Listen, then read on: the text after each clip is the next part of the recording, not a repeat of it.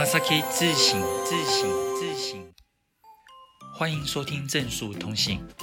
周三早上八点上班悠哉收听，正数老师将在这边和大家聊日本，回答同学的问题，还有分享日语学习的观念。想要问问题的同学，请上 FB 搜寻正数日语，在上面留下你的问题哦。この番组はまさきの日本语教室でお送りします。皆さんおはようございます。 まさきです。今回は何回目ですか？我们这一次是第几回呢？答案是第十回。呜、哦，啪叽啪叽啪叽啪叽啪叽啪叽啪叽。嗯、呃，人家说做事要持之以恒。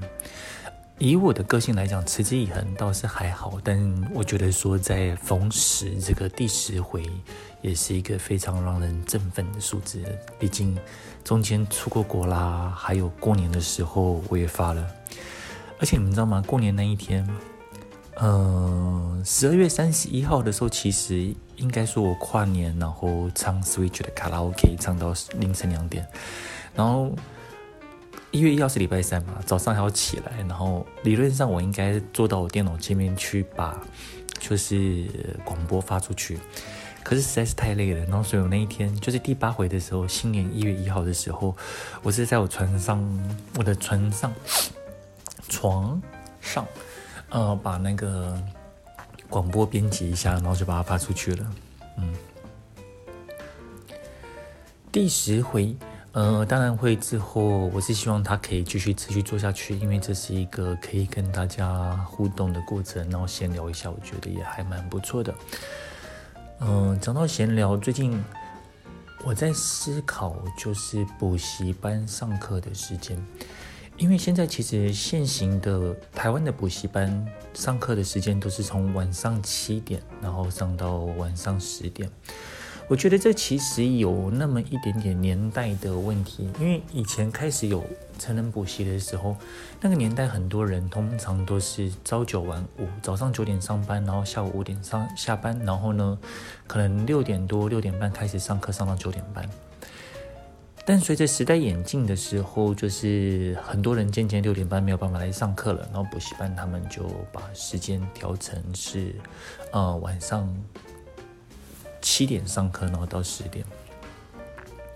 我觉得年代有差异，就是在以前比较单纯的年代，就是我们每一天就，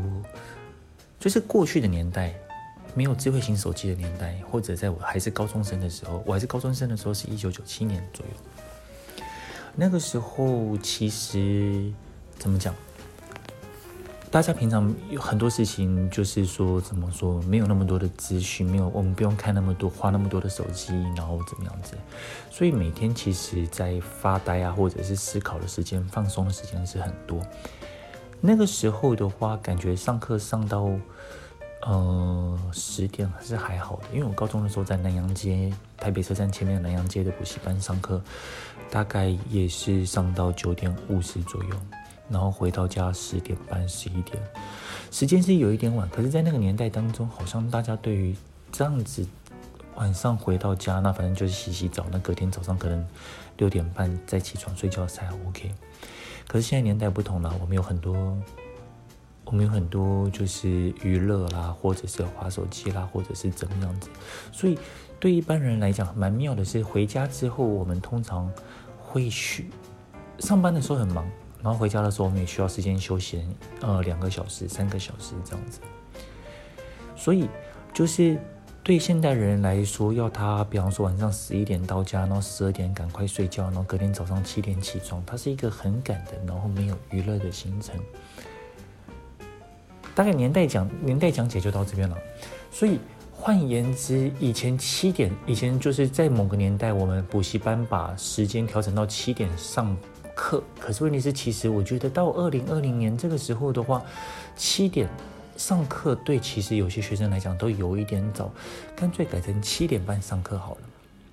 这是第一个。可是另外很多补习班，他们其实就是说，嗯，习惯上来讲，他会维持就是说过去的三个小时的上课时间。嗯，我觉得其实也是可以再改一下，就是说三个小时上课，干脆改成两个小时，也就是七点半到九点二十上课。然后呢，有一些东西，我觉得因为年代不同，有年代不同的好处。像比方说，我们上课上两个小时，那有些东西作业的部分就发给同学，两个小时部分的作业，然后发给同学写一写之后这样子。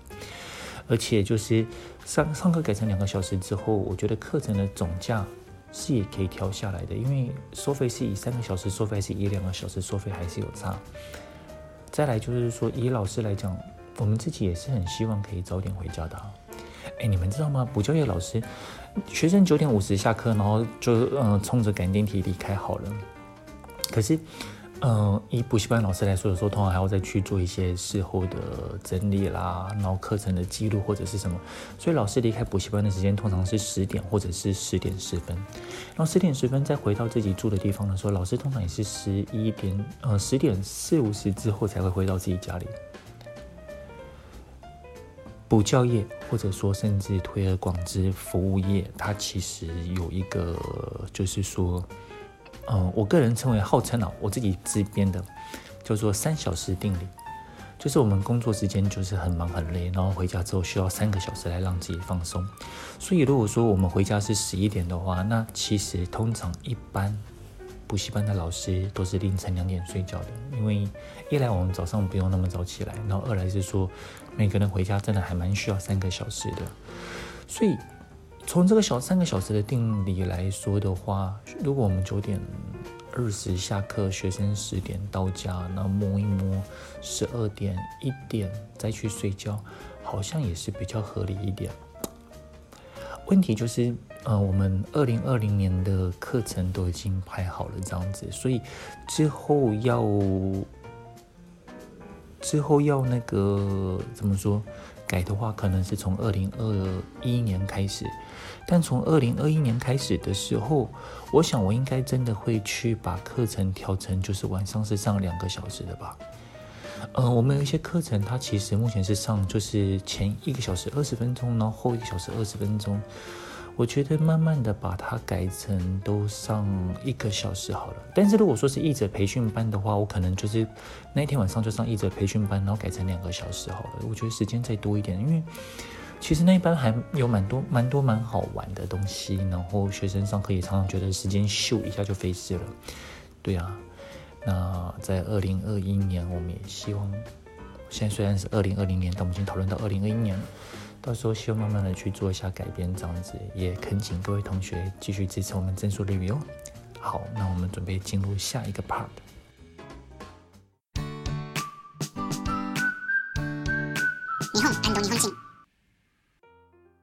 这一回我们要聊就是日本跟日本人的时候，因为我们台湾选举刚结束了，那网络上 FB 上也会看到，就是说。呃，有日本媒体在讲，就是台湾年轻人的投票率很高，很积极参与政治。然后，日本年轻人对于政治都不是太积极热衷。我觉得这是一个有趣的话题，那我就上网去看了一下，就是说关于嗯、这方面的报道。有趣的事情是。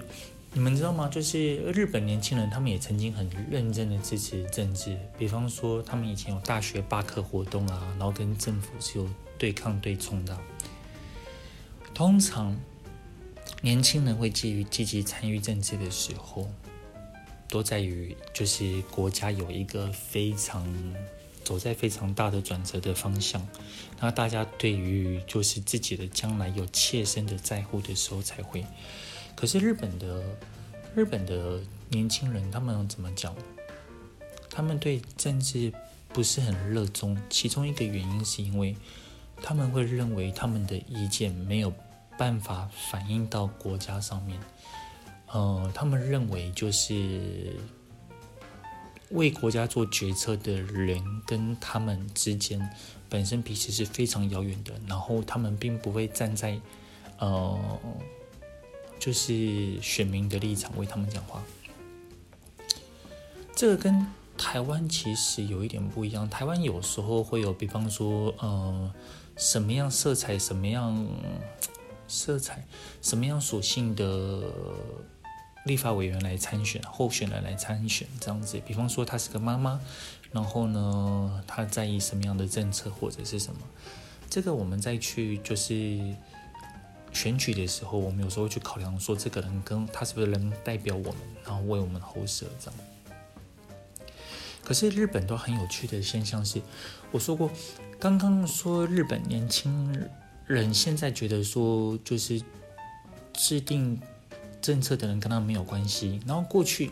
有一个年代的年轻人，他们甚至大学有罢课活动或者是什么。我个人很喜欢的作家村上春树，他在年轻的时候其实就有经历过，就是学校罢课啊，然后甚至有什么左派思想啊、右派思想再去分裂的时候。所以那个时候他们也闹得很凶。再来，另外一件事情是，嗯、呃，日本他们其实他们整个国家有一个大势力叫做婴儿潮时代。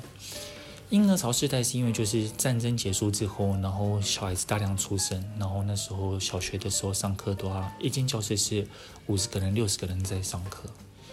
那那些婴儿潮时代的人其实非常强势，因为他们就是以人数来说。没有任何一个时代，没有任何一个族群跟他们一样人数这么多，所以他们在去念大学的时候就比较，嗯、在那个年代，他们可能大学的入学考或竞争率就很激烈。他们出社会之后的话，就是呃，很多企业会开始思考说，这群学生有这么多的学生，这么多的人人力要投入就业市场，那我们要怎么样去运用这一段，嗯、这个人力？那等到那一些学生开始有一些存款的时候，开始有企业说，这些人他们现在很有消费力，他们可以就是说来，呃，买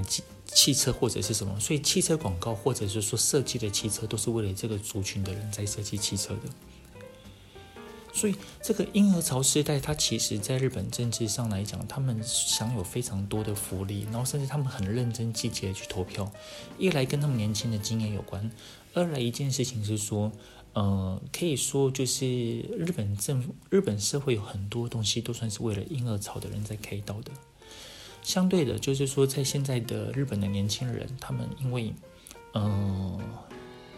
我们之前说过，日本像是一个阶级社会、地位社会这样子。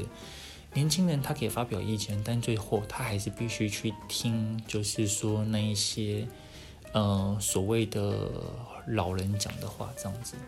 所以在就是觉得自己不管我去投票不投票，对于就是说，呃，日本这个国家对于我们的他们的生活都没有影响的时候，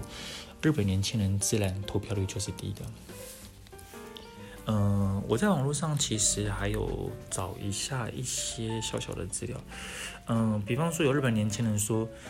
那些去参选的人，每个人年纪都跟他们差很多，跟他们年纪相同的其实半个也没有。那所以他觉得选举距离他很远。那嗯，有些人则是说，他就是找工作啊，年轻人的生活压力很大，然后还要去打工啊，找工作这样子，根本没有时间去投票。不过我觉得这是个理由了。嗯、再来就是说，日本年轻人有人觉得说，他根本不晓得要去选择是谁。这边跟台湾有点不太一样，就是台湾，呃，因为多少有一些国家方向的、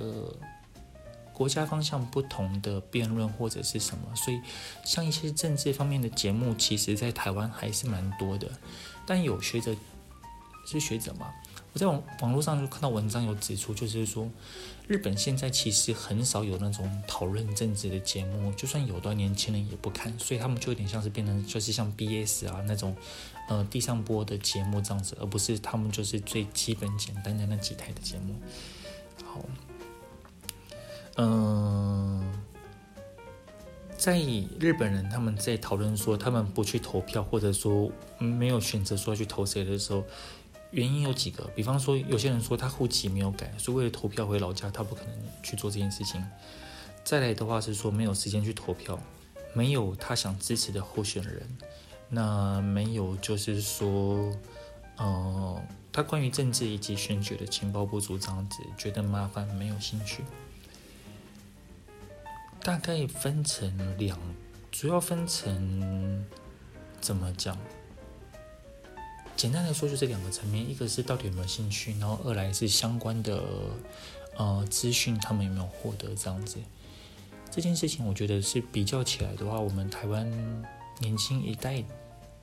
其实我现在都快四十岁，我也不晓得算不算年轻的一代呀。嘿，在我们台湾比较年轻一辈好了，嗯、在投票这当中的话，我们对这件事情其实。多少是有关心的，因为它切身影响到我们，然后以及就是说，呃，资讯的部分的话，台湾在关于政治的资讯部分，其实跟比日本，我觉得还要再去多一点这样子。话说回来，我自己在家里是没有去签什么第四台的这样子，顶多只有 MOD，然后看看电影而已。不过老实说，我回我爸妈家吃饭的时候。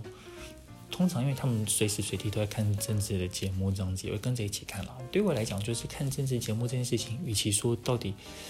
到底说我多支持谁或者是什么，它不如说是一个所谓家庭之间的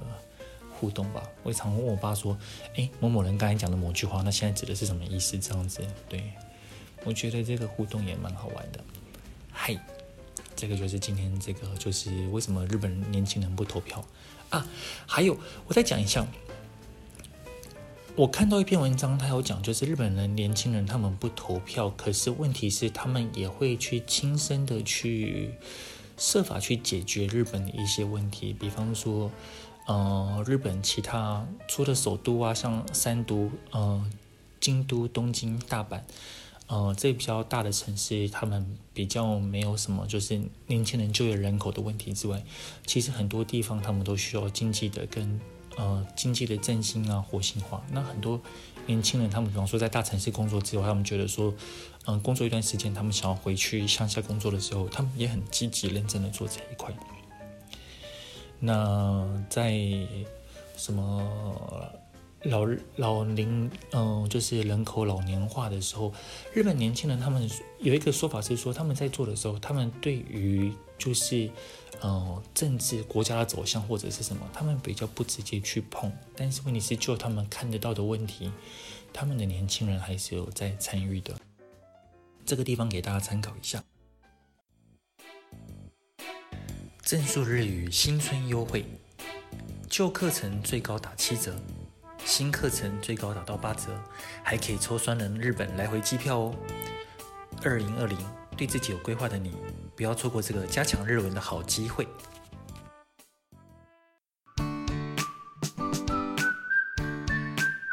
质问コーナー。嗯，这一次的日语问题解析，我们来讲一个大家其实。很多人都好像有学过，但是都不是那么熟的东西。我们要讲的是日文的“他行”、“ていた”这两个的差别。学生在使用的时候很好玩，就是在去学日文的时候，如果说你学习的时候你说啊“他行”，“他行”的话就是过去式，听起来好像很有道理。 可是在，在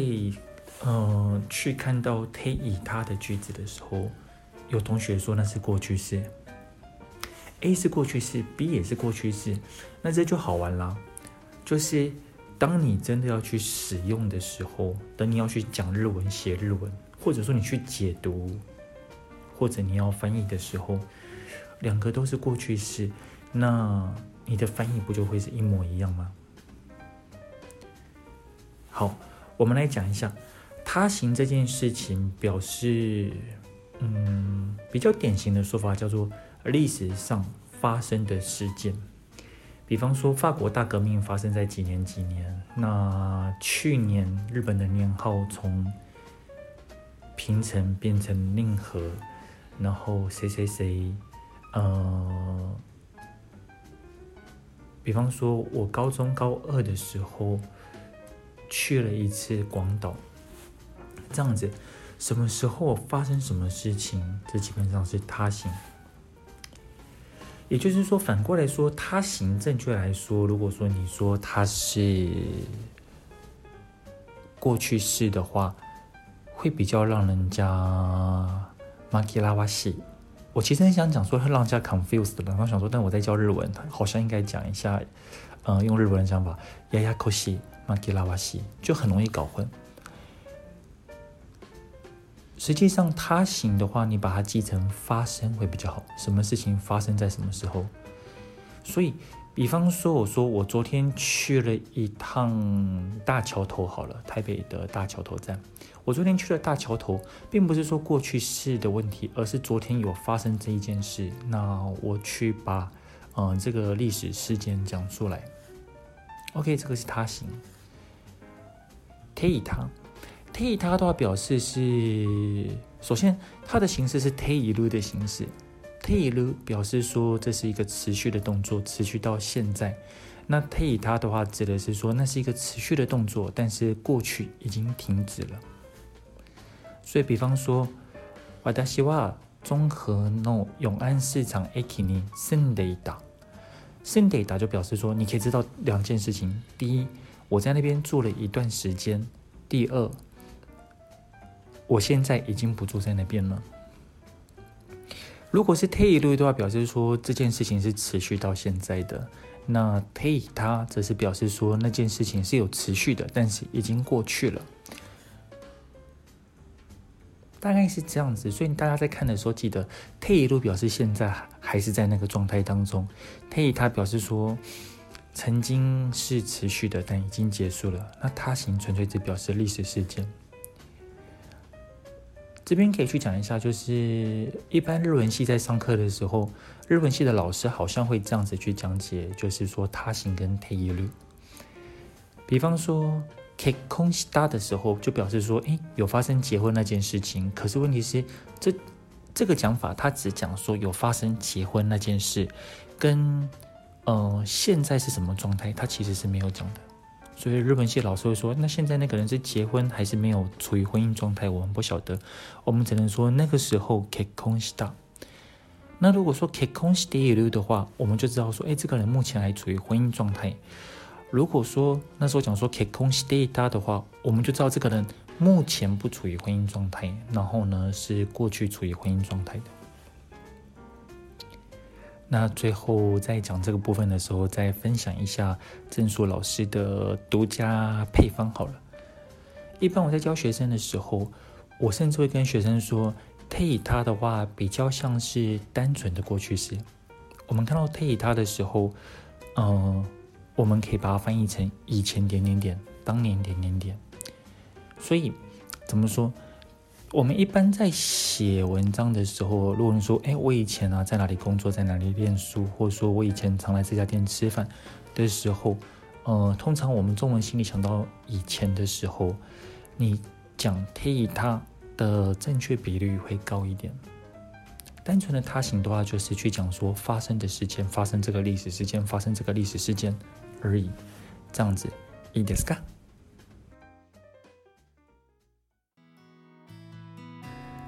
大家都很喜欢日本，你们去玩的时候也一定都是吃好玩好。但要不要和正树一起游日本，体验不一样的自助行呢？我们去到一座新的城市，不会东跑西跑，而是会让同学在当地慢慢走，到处逛，去当地人才会去的小店用餐，和日本人互动，决定下一个要去的地点。不走马看花，而是深入体验每一座城市。正树日语海外自助行，一绪に旅行しませんか？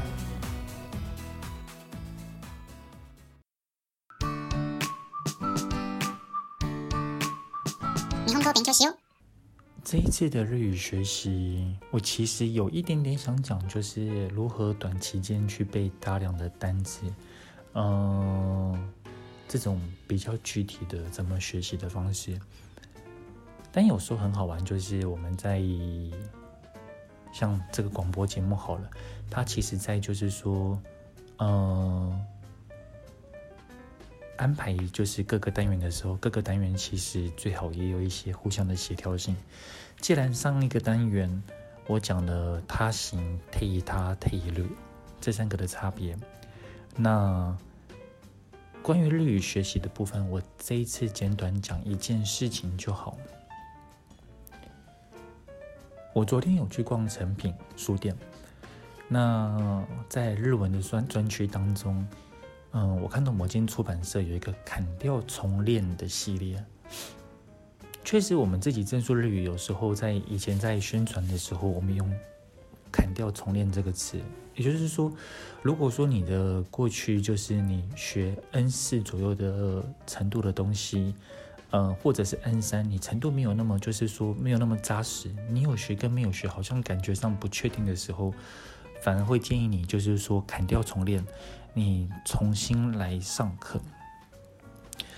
当然，因为我们正说日语就是像我自己个人上课的时候，呃，采取的方法是有一点不一样的教学。所以说，如果同学真的来上课的话，他可以从一个比较新的角度去切入日文的学习。所以我觉得，我自己当年在去做呃课程的介绍宣传的时候，使用“砍掉重练”这个词也是 OK 的。可是，呃，昨天看到人家出版社写“砍掉重练”这几个字，我突然有一个感触，就是比方说我们在学习的过程当中，有些东西我们会觉得说我们自己做的不是很完美，然后呢，觉得说想要再重来一次。很多事情有时候我们都想要再重来一次，可是要稍微注意一下，重来一次这件事情不是说这件事情发生了，然后再重新再做一次，你用完全相同的方法、相同的脑袋、相同的视野去重新做。因为如果说人家不是说吗？历史会重演啊！只要说我们的想法或者心态没有任何的改变的话。你重新砍掉重练，再来练一次的时候，其实效果跟过去还是一样的。为什么会就是有感而发讲这件事情的原因，是因为即使说，呃，我们正数日语的学生通常是成年人，然后成年人的话，他等于都是完成他的学校教育，高中教育也好，大学教育也好。可是，嗯、很有趣的事情是，大家对于语言的学习的那个概念跟观念，或者说学习的方式，真的会停留在，呃，高中、国中时期学语言的方式。可是我们都已经用了这么多的时间，用了五六年的时间去证明这个方式对我不是很有效。而且你们想想看哦，一般台湾的人，比方说在讲英文的时候，就是大概只能依稀看懂，甚至说就是背单词而已。那对于怎么去听啊，然后看比较说，比方说比较深的文章文章，我们并没有说就是好像说，呃，经过我们的六年的教育之后变得说比较好。那假设我们自己没有变比较好，然后很多很多学习过的人也没有变比较好的时候，那是不是表示这个学习方式本身是有问题的呢？所以。嗯，讲到砍掉重练这件事情，我觉得就是说，要稍微的重新去思考一下，呃，我们当初学习的方式对我们是不是真的有帮助，还是怎么样？我们有时候教家教的时候，也会有学生就跑来上课，然后说他要怎怎么上，怎么上，怎么上。当然，呃，要我们按照学生的方式去教，也都没有问题。可是。怎么说？当你愿意重新开始学习，那是一个很好的机会。那你不趁这个机会砍掉重练，砍掉不是砍掉过去的历史跟记忆，过去的历史跟记忆不会砍掉，要砍掉的是砍掉原本的脑袋。对，所以砍掉重练叫做砍掉脑袋重练，我觉得啦。嗯，大家再想一想，呃，这样子是不是有道理呢？以上是这回的广播内容，大家觉得如何呢？どうでしたか？ 希望大家可以上我们的 FB 粉专正数日语，ご感想を书き込んでください。あるいは质问を提出してください。写下你的感想或提出你的问题，我会在下一次或下下次回答。好，我们今天就到这边喽。じゃあ、今日はこれで终わりましょう。皆さん、仕事顽张ってね。